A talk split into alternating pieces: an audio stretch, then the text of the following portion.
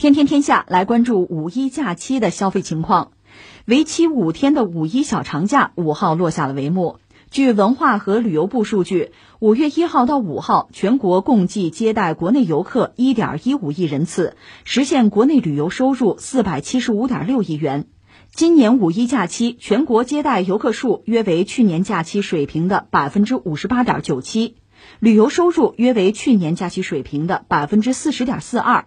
二零一九年四天的五一假期，全国旅游共接待游客一点九五亿人次，实现收入一千一百七十六点七亿元。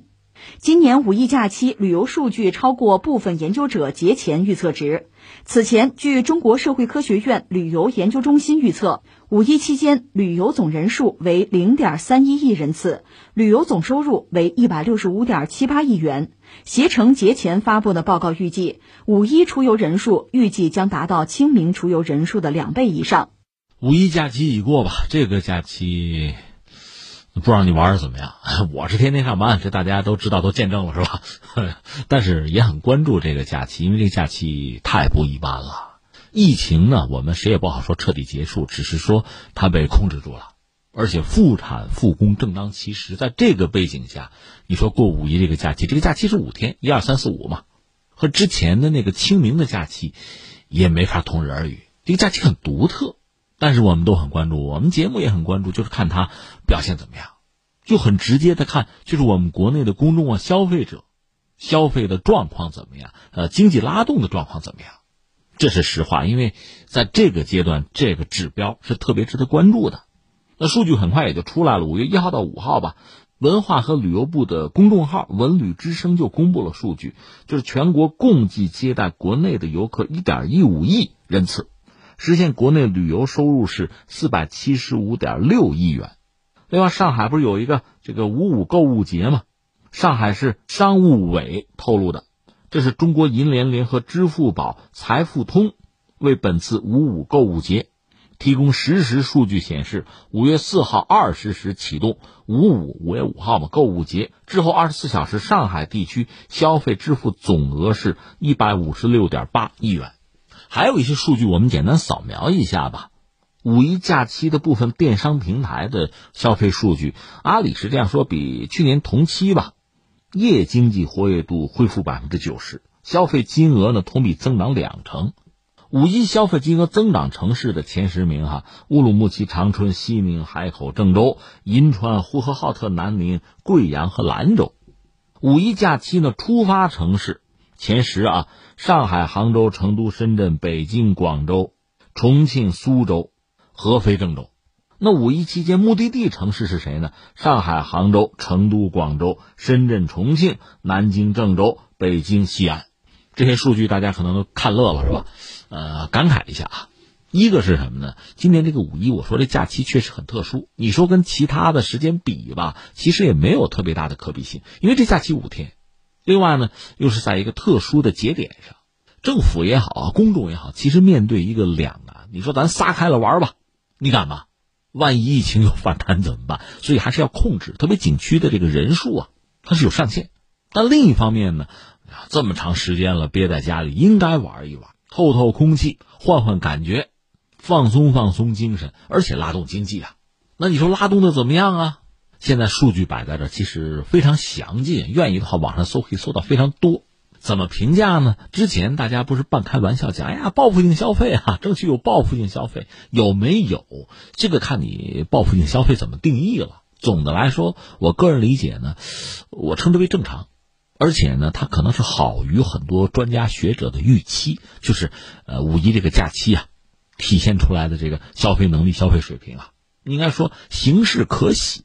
包括我们刚才和大家分享的这些数据，你也可以看到，就是我们这个社会的社会成员，我们消费者吧，消费能力应该说还是有的。这也是我们经济社会发展，特别是战胜疫情啊，恢复经济的一个基础，是一个基本面、基本盘，这是很实在、很实际的。但是我们也知道，你要想让大家报复性的消费，大家得能报复性的挣钱呀，兜里有钱呀，没有太多的顾虑啊。这个顾虑恐怕大家还是有，最担心的恐怕就是怕疫情反弹了。所以只要我们控制住疫情，我们把既有的卫生习惯啊能够坚持住，我们经受了考验，而且在这个和疫情的斗争之中，逐渐在壮大和稳定的这个医疗体系，我们能够进一步的发展。那大家没有后顾之忧，这是最关键的。然后就是复产复工的问题了。其实必须要承认，其实复产复工啊，我们这个过程持续到现在，很多人，特别是很多中小企业、小微企业是遇到了困难的。这个时候，包括我个人是老百姓一个啊，我也只能是呼吁大家相互帮忙。有时候一些朋友、小老板跟我那念叨啊，就说：“你看，那房租你不降，我这就很艰难了。那最后实在不行就卷铺盖走人，就不干了吧？”我是觉得，从这个房东来讲，干嘛不降一降呢？因为在目前这个状况下，如果经济形势好转了，你自然有钱可赚；如果经济形势持续低迷的话，租你房的人也少了，或者也没有了，你不还是没有收益吗？或者搞一个蓄水池，现在适当的减免，将来他挣得多，再有所返还、有所补偿，也不失为一个办法。就是灵活一点，有点弹性不好吗？这是一个细节。另外，从目前看啊，就国内看，非常多的主要是城市，也想了各种各样的办法来刺激经济、刺激消费。最简单的是那个消费券啊，我这手头没有一个特别详尽的统计，就是目前有多少城市发了多少消费券，但是很多城市显然在积极的想办法。我个人还维持我以前的那个判断，这个发消费券可能比发钱更有效果，因为你发钱我就存起来了，以备不时之需嘛。中国人就有储蓄的传统嘛，所以通过发钱的方式想刺激经济，难度是比较大的。消费券不然，它又能够提供又给公众啊，包括低收入群体啊，维持和改善生活条件的一个支持吧，它又能够在整体上促进消费吧，不失为是一种选择。当然，具体到某一个城市怎么做，那还要看人家自己实际的状况吧。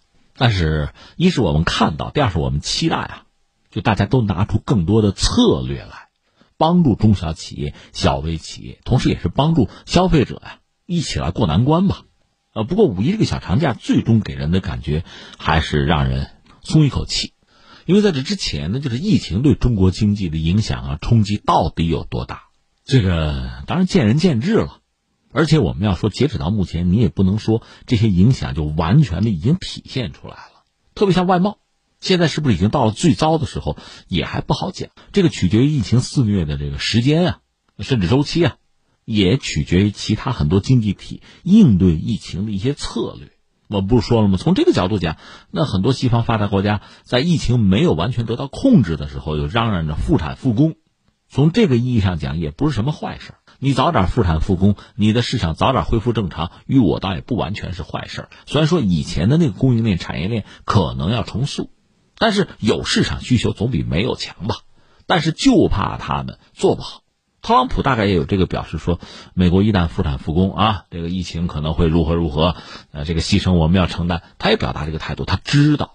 把它放在一边。这次这个假期吧，我们消费看到目前这个状况，你还是感慨中国经济吧。一个是大规模大，再有一个呢，确实韧性是比较强的。所谓规模大，有人就算过，你就说春节吧，春节假期中国社会商品零售消费一般是一万亿，就这规模，你说不少吧？在全年消费里，它占不到百分之二点五啊。春节期间旅游业的消费能有个五千亿吧？但是，二零一八年你知道全年的旅游业收入是六万亿，这个比例也很有限。就中国经济规模还是比较大。另外，确实我们经济的韧性是比较强的，甚至有学者指出来说，中国创造信贷的能力，这是很多国家不能比的。就是按照计划安排新增货币信贷，每年经济增长百分之六吧，这是带有工程调控性质的。也有人指出，中国的银行体系本身是比较特殊。那么。疫情的冲击是能够在这个系统的应对范围之内的，当然，我们就更关注的是中小企业、小微企业能否得到他们的支持了。所以，最后我们想说的是什么呢？随着时间的推移，随着复产复工，让整个社会就是经济活力逐渐的恢复正常啊，你会发现疫情对我们的影响，就是疫情给我们带来的冲击和损失，其实就没那么大了。怕就怕停滞、停摆。所以从这个角度讲，刚才我们不是说吗？很多发达国家急于开工，急于恢复，先转起来，它的道理也在这儿，就生产啊动起来，人员也动起来，人和人之间的协作又重新的开始，财富又开始被创造，就这个过程，对人类来说都是至关重要的。只不过在我们控制住疫情之后，这么做更有底气，也更安全。之后你看到了，我们五一小长假这些数据也告诉我们了。你就看那些城市啊，游客比较活跃的，或者作为这个旅游者的目的地的，还是那些城市啊，还是那些比较发达的地区啊。当然，从这个消费，特别电商这个消费增长比较快的，倒往往是一些边边角角，就平常不太显山露水的地方。那确实意味着传统的这个人员比较密集啊，经济规模比较大这样一些城市、一些地区吧，还没有真正的完全的复产复工。还需要一个时期吧，这也是一个过程了。但总的来说，这些数据给我们带来的更多的是什么呢？还是信心。